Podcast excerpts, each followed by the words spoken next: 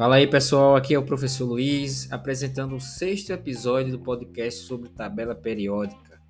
Nesse episódio eu vou apresentar duas questões que foram cobradas no Enem e a gente vai responder para vocês. Bem, na questão, uma das questões do Enem 2017 trouxe o tema tabela periódica. Essa questão fala no ar que respiramos existem os chamados gases inertes.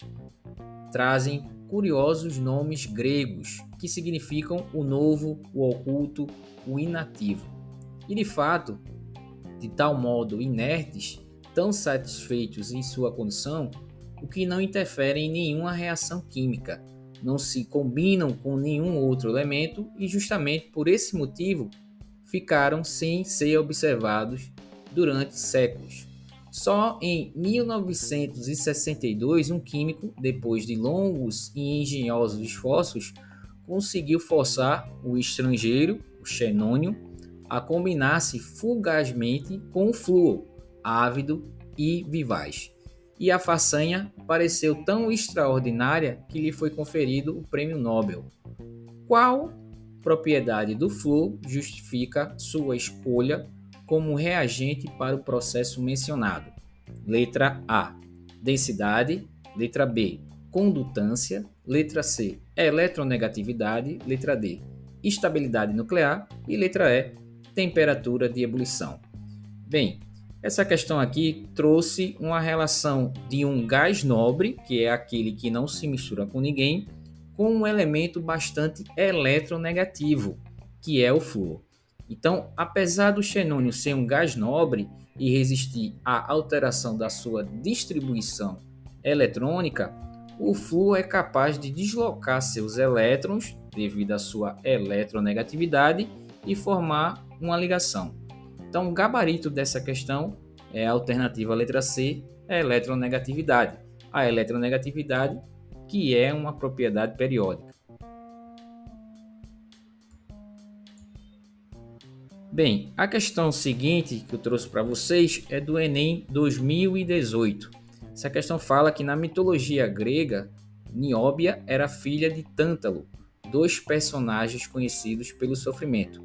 O elemento químico de número Z, número atômico Z, igual a 41, tem propriedades químicas e físicas tão parecidas com as do elemento de número atômico 73, que chegaram a ser confundidos. Por isso, em homenagem a esses dois personagens da mitologia, foi conferido a esses elementos o nome nióbio, o Z, que é o número atômico igual a 41, e tântalo, com número atômico Z igual a 73. Esses dois elementos químicos adquiriram grande importância econômica na metalurgia, na produção de supercondutores e outras aplicações na indústria de ponta, exatamente pelas propriedades químicas e físicas comuns aos dois.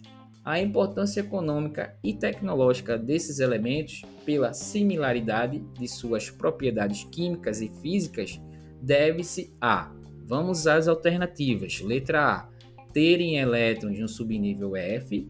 Letra B, serem elementos de transição interna. Letra C, pertencerem ao mesmo grupo da tabela periódica. Letra D, terem seus elétrons mais externos nos níveis 4 e 5, respectivamente. E letra E, estarem localizados na família dos alcalinos terrosos e alcalinos, respectivamente. Tem essa questão aqui fala de uma propriedade importante dos elementos, né? Tem elementos que apresentam propriedades semelhantes com outros elementos, que é a lei da periodicidade. Então, na tabela periódica, elementos químicos com propriedades físicas, físico-químicas semelhantes estão arranjados na mesma coluna, ou seja, no mesmo grupo. Então, esses dois elementos aí, eles pertencem ao mesmo grupo da tabela periódica. Então, quando o elemento tem propriedades semelhantes a outro elemento, certamente ele vai ter o mesmo grupo ou a mesma família. Bem, galera, isso aí foi o nosso sexto episódio do episódio podcast sobre tabela periódica. A gente volta numa próxima e até mais.